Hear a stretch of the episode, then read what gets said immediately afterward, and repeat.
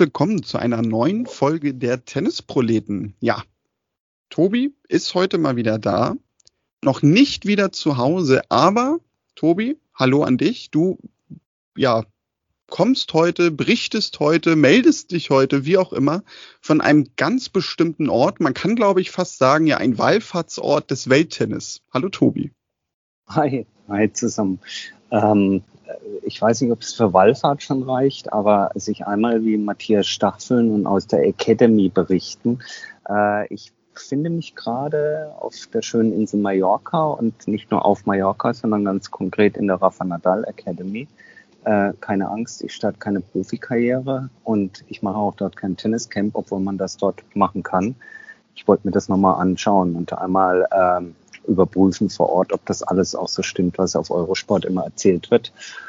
Und ich kann äh, sagen, es stimmt nicht nur, es gibt sogar noch viel, viel mehr zu entdecken, was man dann während so einem Fünfsatz-Match alles erzählen kann. Und ähm, ähm, ja, sagen wir mal so, ein Besuch lohnt sich. Ich sitze gerade über dem dort äh, sehr schön gelegenen Center Court, der äh, genau den gleichen Belag ähm, äh, aufweist wie die US Open. Also man fühlt sich schon so ein bisschen in US Open Stimmung, auch wenn es noch ein bisschen dauert. Und äh, oberhalb ist ein, ein ja, ganz nettes Café. Und innen drin ist dieser große Raum, aus dem man schon mal, äh, schon mal gesehen hat, wenn da die Kinder hier aus der Academy dann die Nadal oder sonstigen Matches verfolgen. Und dort ist auch schon alles geschmückt in Richtung US Open. Also von Olympia ist hier keine Spur. Hier liegt auch nichts äh, Grünes oder Violettes rum. Hier ist auch kein Körnchen roter Sand irgendwo zu finden, sondern innen drin eine riesengroße Posterwand mit dem ähm, Arthur Ashe ähm, und äh, Wolkenkratzern und so. Also richtig gut, richtig schön gemacht und ähm, ja, kann ich jedem nur mal empfehlen, hier vorbeizukommen. Man kann natürlich auch Tennis gucken, jede Menge. Hier unten spielen gerade Nachwuchs, aber wirklich kleinster Nachwuchs. Trotzdem spielen die schon jetzt achtmal besser als ich. Sehr schön. Und äh, natürlich kann man auch dem äh, Maestro verbietet sich ja, das ist ja äh, der Schweizer, sondern dem, äh, ja, hier, dem äh, Lokalmatador aus Manacor, Rafael Nadal, zu gucken, äh, wenn man dann das Glück hat und er öffentlich trainiert. Also alles in allem sehr, sehr schön ähm, und ja, äh, was sie auch gut hinkriegen, ist die Temperaturen schon zu simulieren für, für New York. Es hat hier geschmeidige 34 Grad gerade und insofern kann man eigentlich sich ideal eben auf das nächste Grand Slam Turnier vorbereiten, was ich hiermit tue. Ja, genau. Also deine Grand Slam Vorbereitung dieses Jahr besonders professionell. Wir sind natürlich da gespannt, wie dann so deine Ergebnisse äh, im restlichen Jahr aussehen. Ja, Tobi, du hast es gerade angesprochen. Olympia ist, ja, man kann ja gar nicht mehr sagen, es steht vor der Tür, sondern eigentlich ist es jetzt da. Wenn ihr diese Folge hört, äh, dann, ich weiß gar nicht, ja, wird, glaube ich, sogar die Eröffnungsfeier schon durch sein, durch die Zeitverschiebung, glaube ich. Wir werden in der nächsten Woche, das hatte ich glaube ich letzte Woche ja auch schon angekündigt, auch einen Gast haben, wo wir dann nochmal intensiver über Olympia sprechen, beziehungsweise das wird dann sogar auch noch eine kleine Bonusfolge werden. Und ja, wir wollen von euch wissen, wie steht ihr eigentlich zu Olympia, gerade was Tennis angeht? Ähm, es ist ja immer so ein bisschen umstritten, weil Tennis ja nicht so wirklich der Amateursport ist bei Olympia und das ja eigentlich äh, der olympische Gedanke immer war. Ja, Tobi, wie stehst du denn eigentlich dazu, Tennis und Olympia? Ähm, ich weiß, dass wir da schon mal irgendwie drüber gesprochen haben im anderen Zusammenhang und du sagtest natürlich irgendwie bestimmte Erinnerungen, ne, auch an Steffi Graf, aber ist das ein Turnier, wo du jetzt sagst, da hast du so eine gewisse Vorfreude, ähnlich zum Beispiel wie beim Grand Slam Turnier? Puh, äh, ein bisschen, bisschen, bisschen zwiespältig. Also erstmal zu dem, zu dem Profi-Gedanken. Der ist natürlich ja schon äh, inzwischen schon sehr, sehr lange aufgekündigt. Äh, also dieses Profi-Amateur-Dings. Ähm, äh, Steffi Graf damals äh, 1988, als sie den Golden Slam geholt hat, ähm, hat ja ähm, war er längst Profi und äh, aus damaliger Sicht hochbezahlter Profi. Und ich würde sagen, spätestens dann äh, 1992 mit dem, mit dem Auftritt äh, des äh, Dream Teams im Basketball in Barcelona, ähm, also die USA mit Michael Jordan, Magic Johnson und so, äh, war der Gedanke mit äh, Profis im Amateur-Olympia ja vollkommen ad absurdum geführt. Aber gleichzeitig hat das natürlich alles an Qualität gewonnen und damit eben auch, äh, um aufs Tennis zurückzukommen, äh, natürlich äh, ist Olympia in der Lage, aufgrund dieses, ähm, äh, sag ich mal, dieses Spirits, dieser Magie, die von Olympia für ja, jeden Sportler ausgeht, ähm, schon, schon was Besonderes abzurufen und auszustrahlen.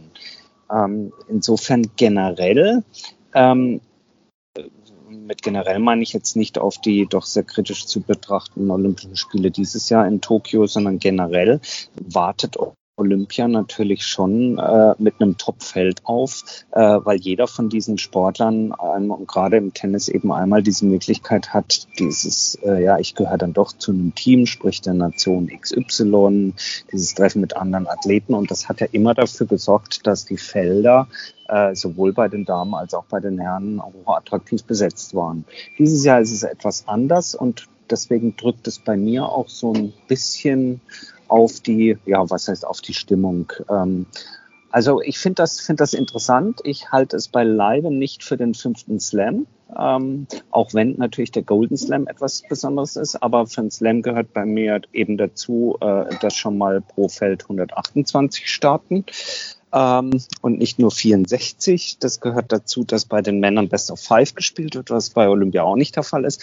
Aber es hat natürlich schon etwas Besonderes. Wie gesagt, dieses Jahr stark dezimiertes Feld, insbesondere bei den, bei den Herren. Ähm, Wobei bei den Damen haben wir auch eine Menge prominenter Ausfälle und insgesamt unter den Pandemiebedingungen jetzt ohne Zuschauer und mit dem ganzen Heckmeck stehe ich diesmal ein bisschen distanzierter dem gegenüber. Ich weiß nicht, wie du das Ganze siehst. Ja, also es ist jetzt auch nicht das Turnier, was bei mir so, ich sag mal, im Mittelpunkt steht.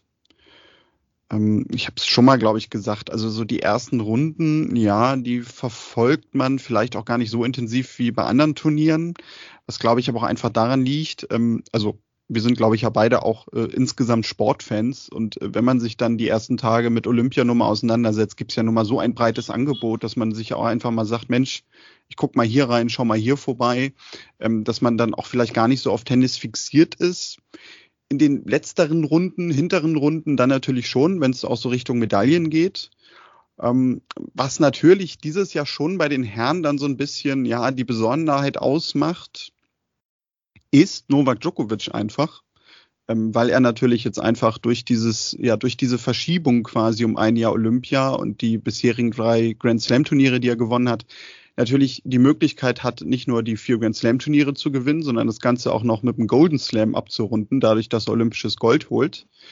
Und ähm, deswegen gab es auch letzte Woche so eine Meldung, das hatte ich hier noch kurz erwähnt, ähm, dass ich glaube, Boris Becker sagte, dass er irgendwie damit rechnet, dass er Olympia nicht spielt das hätte mich schon sehr gewundert, weil ich meine, diese Chance, die ist ja für ihn jetzt wirklich nur absolut einmalig, dass er ja es quasi schaffen kann, wie ich glaube Steffi Graf war damals, ne? Ähm, nicht nur die vier Grand Slam Turniere in einem Jahr zu gewinnen, sondern dann auch noch olympisches Gold zu holen. Also die Chance ist, ist definitiv, äh, definitiv da, auch wenn äh, der Draw, den er erwischt hat, jetzt äh, nicht unbedingt der leichteste ist, aber was ist schon wirklich schwer für Novak Djokovic. Ähm, Spötter, Neider und Bösartige werden aber, da bin ich mir relativ sicher, zumindest mal versuchen, die Argumentation zu führen, dass das ja gar kein richtiger Gold Slam dann ist, weil die Olympischen Spiele hätten ja letztes Jahr stattfinden müssen und nicht dieses Jahr. Also insofern ist das ja gar nicht ein Golden Slam, so als denn überhaupt gewinnt. Aber ähm, Spaß beiseite. Also wie gesagt, Steffi Graf die einzige, der dieses Kunststück bisher gelang und insofern hätte es mich auch gewundert, wenn Djokovic dort nicht antritt. Natürlich ist er haushoher Favorit. Ähm, ich hatte mir letzte Woche aus dem Urlaub raus, obwohl ich mir strengstes Tennis-Detox auferlegt hatte, dann doch mal äh, den Spaß erlaubt, auf Twitter mal rumzufragen, ob eigentlich das Antreten von Novak Djokovic bei den Olympischen Spielen einen Einfluss gegebenenfalls auf seinen Grand Slam, äh, äh, seine Grand Slam Ambitionen hat, sprich, ob es ihnen hilft äh, für die US Open oder schädigt oder überhaupt keinen Einfluss hat. Und die klare Mehrheit, also hilft oder, oder schädigt jetzt im Sinne von, ist es vielleicht zu anstrengend, extra nach Asien zu reisen und dann wieder zurück und so. Die große Mehrheit äh, der, der äh, Leute auf Twitter wählte eben die Option, es hat überhaupt keinen Einfluss äh, darauf, auf seine Performance bei den US Open. Wir sprechen uns dann nochmal, wenn er gegebenenfalls mit einer Corona-Infektion zurückkommen sollte, dann hätte es schon das. Aber ähm, zurück zu, zu deinem Thema. Also wie gesagt, äh, es hätte mich auch schwer gewundert, wenn er dort nicht antritt. Er ist der haushohe Favorit. Natürlich ist bei dem äh, Best of Drei Format eher mal eine Überraschung drin als beim Best of Five. Das haben wir ja schon ausgiebig hier diskutiert, dass Grand Slam Formate natürlich die Top-Favoriten auch immer etwas schützen, da es über eben drei Gewinnsätze geht. Hier nur zwei Gewinnsätze. Und ähm, da Novak Djokovic ja das große Lospech hat bereits in Runde zwei äh, gegebenenfalls auf Jan-Lennart Struff äh, zu treffen, wäre das doch die Story des Jahres, wenn äh, der gute Mann aus dem Sauerland äh, ihm da in die, in die Suppe spuckt. Ne? Ja, zumal wenn es dann natürlich keine Weltranglistenpunkte gibt. Das äh, würde irgendwie fast sogar zum Schicksal von Jan-Lennart Struff passen, finde ich. Aber, Aber vielleicht gewinnt er dann das Turnier, holt olympisches Gold als seinen ersten Turniersieg. Das hätte natürlich auch was. Hätte da was. stehen ihm aber noch andere im Weg, beispielsweise äh, ein, ein Rublev, der ich gesehen habe, das ausgerechnet äh, der Mann, für den das sicherlich auch werbetechnisch noch mal ein paar Millionen in die Kasse spielen wird und wo sich die Veranstalter und das Land natürlich mehr erhofft haben, Ken Nishikori ausgerechnet gegen Rublev in der ersten Runde ran muss. Äh, dankbares Erstrundenlos für ähm, einen Japaner in Tokio, würde ich sagen. Ja, das stimmt. Das ist natürlich ein bisschen unglücklich, aber da, da kommen wir vielleicht auch noch mal zur, zur Qualität des Feldes, ne? Also weil wir sagten, viele nicht dabei. Aber natürlich hat das Feld insgesamt, auch wenn die Zusammensetzung für so ein Draw ja ein anderer ist, weil es geht ja nicht nur rein nach Weltrangliste, ähm, es gibt ja auch eine Begrenzung für Nationen. Ähm, so zum Beispiel aus Deutschland sind vier Spieler dabei, das ist auch das Maximum. Ähm, aber trotzdem gibt's natürlich auch echt gute Erstrunden-Matches, wo ich dann ja vielleicht schon sagen würde, das gucke ich mir an. Ne? Also so ein Andy Murray gegen Oger Aliassim oder eben auch, was du gerade sagtest, Rublev gegen Nishikori, Vuksovic, Hurkacz oder auch Bublik Medvedev. Ähm, also eine gewisse Qualität ist natürlich schon da. Das wollen wir jetzt nämlich an dieser Stelle auch gar nicht kleinreden. Aber zum Beispiel dann im Vergleich, ein Alexander Zverev spielt in der ersten Runde gegen Jensun Lu aus Taiwan. Das wäre natürlich ein Gegner, den er ja normalerweise jetzt beim Grand Slam Turnier nicht unbedingt momentan hätte. Ja, gut, wenn der sich durch die Quali durchgekämpft hat, dann ist das ein typischer Erstrundengegner für hm. jemanden wie Zverev, oder? Ja, natürlich. Wobei ich glaube, der steht momentan auch echt in der Weltrangliste noch weiter hinten. Also, wenn ich mich nicht täusche. Aber natürlich, genau. Also, das, das wäre vielleicht so einer, ne, wo du sagen würdest, beim 128er Feld ist er irgendwie dabei zu anfangen. Aber ähm, ja, also war jetzt vielleicht auch kein gutes Beispiel, weiß ich nicht, aber ähm, ich glaube, du weißt, was ich meine. Ne? Also du, du hast natürlich einfach nicht diese typische Zusammensetzung, die rein über die Weltrangliste geht zu einem gewissen Zeitpunkt. Nein, absolut, hast du recht, das stimmt schon.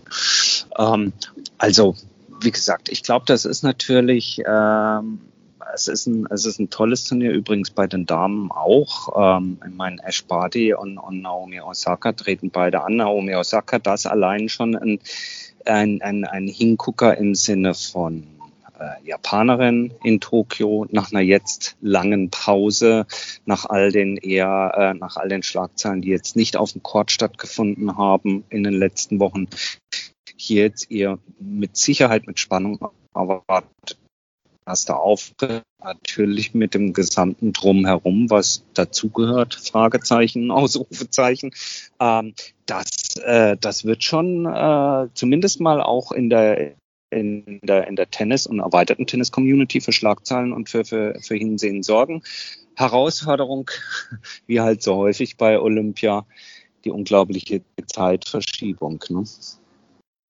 Ja, natürlich. Das ist äh, eine andere Nummer. Theoretisch können wir sagen, wir stehen wieder morgens früh auf, so wie wir das bei den Australian Open gemacht haben, um Tennis zu gucken ab 4 Uhr.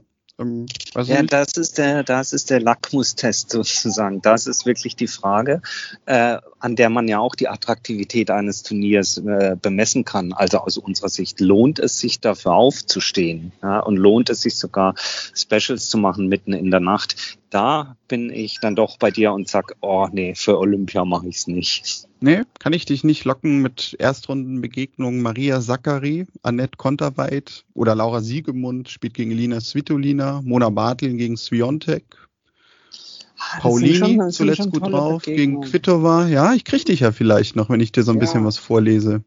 Das sind schon ähm, tolle Begegnungen. Wenn das Kind hier im Hintergrund jetzt nicht leise ist, dann wird sofort von der Academy verwiesen. Mensch, meine Güte. ähm, okay, jetzt sind wir offiziell als Kinderhasser abgestempelt. Vielen Dank. Nein, nein, nein, nein, nein. Aber das ist ja ganz wichtig hier in der Academy, dass ja auch die Werte, ja, wie man sich beim Tennis zu verhalten hat, gepredigt werden. Und hier beim Tennis ist quiet, please, ja. Und erst recht hier, wenn der Papa spricht, Mensch geht doch hier nicht. Ähm, also doch, äh, du hast natürlich recht, das sind tolle Begegnungen dabei.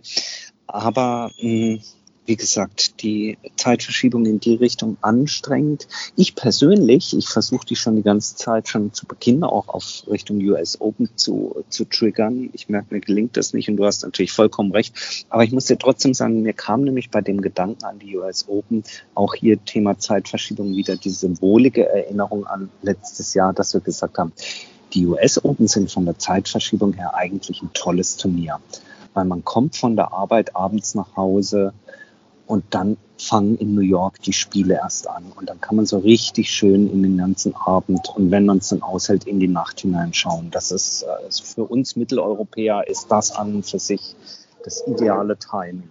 Fast besser zu verfolgen als so ein Roland Garros oder ein Wimbledon für Berufstätige. Genau, ja, da haben wir schon mal drüber gesprochen. Also klar, was das angeht, sieht man, glaube ich, als Fan von den US Open wirklich zeitlich am meisten von dem Turnier, klar. Also insofern zukünftig Olympia einfach auch nur noch in New York, dann passt es.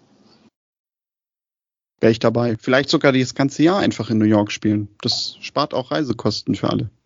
Das sowieso. Also die große Frage, wenn Olympia denn dann rum ist, dann geht's ja rüber Richtung USA. Und deswegen, ich bin, wie gesagt, da bin ich so, so ein bisschen skeptisch, wie, äh, wie entwickelt sich das Ganze jetzt äh, für diejenigen, die entschieden haben, dort in Tokio dabei zu sein? Hält das mit den Blasen, äh, also mit den Corona- oder Anti-Corona-Blasen, die gebaut werden? Das ist zusätzliches Travel über Knotenpunkte, Flughäfen sind einfach sehr stark frequentierte, besuchte Knotenpunkte, wo es auch durchaus gefährlich werden kann. Und insofern bin ich da noch ein bisschen skeptisch, ob es nicht das ein oder andere böse Erwachen geben könnte für den einen oder anderen Olympiateilnehmer. Ich möchte es nicht, äh, wie heißt es, beschreien, ja, aber es war so ein Gedanke, den ich hatte. Hoffentlich versaut es dem einen oder anderen dann nicht den, den äh, Amerika-Swing. Ja klar, also das bleibt natürlich zu hoffen, definitiv. Ähm, dazu sei noch gesagt, dass in Tokio ohne Zuschauer gespielt wird. Ähm, das äh, ist ja auch etwas, ja, wo wahrscheinlich die eine oder andere Spielerin, Spieler sich jetzt dann doch wieder ein bisschen umgewöhnen muss, eventuell. Ähm, ich hatte es zu Anfang schon gesagt, schreibt uns gerne. Wir verlosen zwei Bücher von Dino Reisner, Tennis, alles, was man wissen muss was ihr von Olympia persönlich haltet. Schreibt uns gerne per Mail, kontakt.tennisproleten.de. Wir werden jetzt auch nochmal, wahrscheinlich jetzt heute zum Zeitpunkt der Aufnahme, einen Post machen, dass ihr uns bei Instagram und Twitter auch gerne schreiben könnt. Wir verlosen unter allen Teilnehmerinnen und Teilnehmern zwei Exemplare von Tennis, alles, was man wissen muss von Dino Reisner. Ja, Tobi, und dann kommen wir noch ähm, zu einer Geschichte, die sich hier bei uns äh, in Deutschland zugetragen hat. Ähm, ich erwähne es ja momentan jede Woche mit großer Leidenschaft, weil es mir sehr, sehr viel Spaß auch macht, die Tennis-Bundesligen. Und ich habe diese Woche eine Geschichte aus der ersten Bundesliga der Herren die ja normalerweise eigentlich etwas für den Zwerf der Woche mal wieder wäre. Ähm, für die, die uns vielleicht noch nicht so lange hören oder nicht so häufig, den Zwerf der Woche haben wir mal eingeführt für ja quasi Geschichten, die ein bisschen kurios sind, die vielleicht auch kleinere Fehltritte beinhalten. Und ich möchte aber wirklich an dieser Stelle sagen, diese Geschichte tut mir so dermaßen eigentlich leid, ähm, dass ich es nicht offiziell als Zwerf der Woche ausweise. Ich weiß nicht, ob du es mitbekommen hast, Tobi. Es geht um das Bundesliga-Match zwischen Blau-Weiß Neuss und dem HTC Blau-Weiß Krefeld. Hast du da irgendwas von mitbekommen am Wochenende? Ähm, Nein, null, weil ich mich, wie gesagt, äh, bis auf kleine Ausnahmen Tennis-Detox verschrieben habe. Insofern höre ich gespannt zu, was passiert ist. Okay, ich weiß nicht, ob äh, vielleicht auch die eine oder andere Person von euch da draußen das mitbekommen hat, denn auch die eine oder andere Zeitung regional hat darüber berichtet, wie ich gesehen hatte für die, die es äh, vielleicht nicht wissen, in der ersten Tennis-Bundesliga gibt es vier Einzel, zwei Doppel. Das heißt, man muss mindestens irgendwie schon mal vier Herren zusammenbekommen. Das sind gerade in der ersten Bundesliga auch meistens dann sehr prominente Namen. Und Krefeld hat aufgestellt an diesem Tag ähm, einmal Juan Pablo Varias aus Peru, der auch übrigens jetzt bei Olympia mit dabei ist, wie ich gelesen habe. Dann gab es noch Andrea Anaboldi aus Italien, Riccardo Bonadio aus Italien und Viktor Durasovic aus Norwegen. Und ja, um diesen Spieler geht's nämlich so ein bisschen. Ähm, die ersten und ich glaube sogar auch schon, ja, ich weiß nicht, ob sogar schon der zweite Durchlauf war, auf jeden Fall liefen die Einzel schon. Ähm, und einem Verantwortlichen vom Blau-Weiß Neuss, als er sich so die Aufstellung nochmal ansah, während die Matches liefen, dachte sich, das stimmt doch irgendwas nicht und ging dann zum Oberschiedsrichter, das war an dem Tag Jürgen Kemper und er hat nämlich darauf verwiesen, dass Juan Pablo Varias natürlich aus Peru kommt und daher kein EU-Staat. Das muss ich euch, glaube ich, nicht erklären. Dass das aber natürlich leider auch auf Norwegen zutrifft. Und es gibt nämlich die Vorgabe, dass maximal ein Spieler nicht aus einem EU-Land kommen darf. Daher wurde beim laufenden Wettbewerb dann halt festgestellt, dass Krefeld jetzt schon im Vorwege zwei Spieler eingesetzt hat, das Ganze regelwidrig ist, die nicht aus der EU kommen und somit 0-6 verloren hat, egal wie sie spielen. Das hat dazu geführt, ähm, dass man dann auch das Publikum natürlich darauf hingewiesen hat, der Verantwortliche von Krefeld, Teamchef Hajo Plönes, äh, der ja den Fehler auf seine Kappe genommen hat, weil er sagte, ich habe an dem Tag das Team aufgestellt, ich hätte das wissen müssen, hat sich vor Ort sogar auch noch bei den Zuschauern entschuldigt für diesen, wie er glaube ich selber auch sagte, unverzeihlichen Fehler. Ich finde sogar letztendlich einfach menschlich. Ähm, man hat sich dann darauf geeinigt, die Partie regulär zu Ende zu spielen, eben weil auch die Zuschauerinnen und Zuschauer vor Ort waren. Ähm, auch da hätte Neuss äh, sportlich zumindest gewonnen. Aber ja, so wurde das Ganze am Ende 0-6 gewertet. Und ähm, das, finde ich, zeigt mal wieder, menschliche Fehler können einfach passieren, so fies und hart das natürlich gerade ist. Zumal Krefeld aktuell auch Tabellenletzter ist, ja, und natürlich Siege braucht. Ja, sehr nett, ähm, beziehungsweise nett, tragisch, nicht nett. Nett, dass sie es ähm, doch mit dem nötigen Ernst alle auch, zu, äh, zumindest hört sich das an, zu Ende gespielt haben. Finde ich gut. Ähm, mir wäre es auch nicht aufgefallen. Ist natürlich nah, nicht eine Spitzfindigkeit. Das ist natürlich schon, schon alles richtig. Und gleichzeitig auf der anderen Seite ist es ja so, wir haben gerade beim Tennis ja schon häufig über dieses Nationendings gesprochen und ob das wichtig ist beim Tennis oder nicht. Und dass auch Tennis gerade deswegen toll ist, dass man äh, sich über die Nationen hinweg begeistern kann. Hier sind es Teams, hier sind es Mannschaften. Natürlich gibt es auch da Regeln, genauso wie was es ich in der Fußball-Bundesliga Regeln gibt oder eben dann doch nicht oder so. Am Ende, ich glaube, beim Teamsport ist es so, man identifiziert sich mit seinem Team. Die Zeiten, da die Spieler von Blau-Weiß Neuss alle aus dem Neusser äh, Umkreis kamen, sind längst vorbei. Äh, genauso wie es bei allen anderen äh, Sportarten der Fall ist, dass sie aus dem lokalen oder nationalen Umfeld kommen. Insofern finde ich die, die Regel per se eigentlich auch nicht mehr, nicht mehr zeitgemäß. Aber sie ist nun mal da, muss befolgt werden und insofern ähm, ja eine Mischung aus dem Zverev der Woche, dem äh, Stefan Edberg Sportsmanship der Woche, dass sie dann doch eben auch für die Zuschauer schön weitergespielt haben. Und wie du sagst, äh, dass am Ende trotzdem sowieso die gewonnen haben, die es gewonnen hätten passt ja dann auch einigermaßen. Also insofern sehr nett. Ja, aber genau, also gut, dass du es ansprichst, weil das hätte ich jetzt auch gemacht. Das war nämlich sogar mein erster Gedanke, dass ich mir so dachte, ja mein Gott, schafft die Regel doch einfach ab. Also ich finde gerade in einer globalen Welt, in der wir mittlerweile leben, ja, kann ich auf so eine Regel sehr, sehr gut verzichten. Ja, ähm, es sei denn, du sagst eben, es ist die deutsche Tennis-Bundesliga und da dürfen nur Deutsche spielen, so wie es halt auch, äh, was weiß ich, deutsche Meisterschaften gibt, die dann keine Open sind. Äh, wo du sagst, da dürfen nur von der Nation her Deutsche oder Schweizer Meisterschaften oder Schweizer Meisterschaften, dann ist es so. Aber wenn es einfach nur die Tennis-Bundesliga ist und so, alles gesagt. Richtig, ganz genau. Ja, Tobi, dann will ich dich auch gar nicht länger aufhalten. Du sollst ihn ja heute noch ein bisschen mit Raphael und Toni trainieren, denke ich mal, und dich ja bestmöglich auf die US Open vorbereiten. Ähm, ich bin gespannt, dass du denn auch, du hast jetzt ein bisschen Druck, also du musst den ja jetzt schnell deinen ersten ATP-Punkt auch langsam mal holen. Ich wünsche auf jeden Fall noch viel Spaß dort und ja, an euch da draußen, schreibt uns gerne. Ähm, einerseits, ich sagte es vorhin zu Olympia, da gibt's was zu gewinnen. Auch natürlich, wenn ihr sonst irgendwie Fragen, Anregungen, Wünsche habt, gerne eine Mail an kontakt.tennisproleten.de oder über die sozialen Netzwerke, Instagram, Twitter, Facebook. Dort findet ihr uns unter Tennisproleten. Wir hören uns dann in der nächsten Woche wieder. Dann glaube ich, Tobi, auch bei dir wieder mit normalem Ton und normaler Verbindung, weil du dann wieder zu Hause bist. So machen wir das. Freue ich mich sehr vielen Dank fürs Zuhören und äh, Vamos, ja. Genau. Bis nächste Woche dann. heißt es, ja. Ja, okay, kannst du dir, das üben wir dann einfach noch ein bisschen. Ja auf jeden Fall, ähm, danke fürs Zuhören. Wir hören uns in der nächsten Woche, wünschen euch einen tollen Olympia-Auftakt oder natürlich auch viel Freude mit den Turnieren, mit denen ihr euch beschäftigt, vielleicht auch aktiv. Bis dahin macht's gut und tschüss.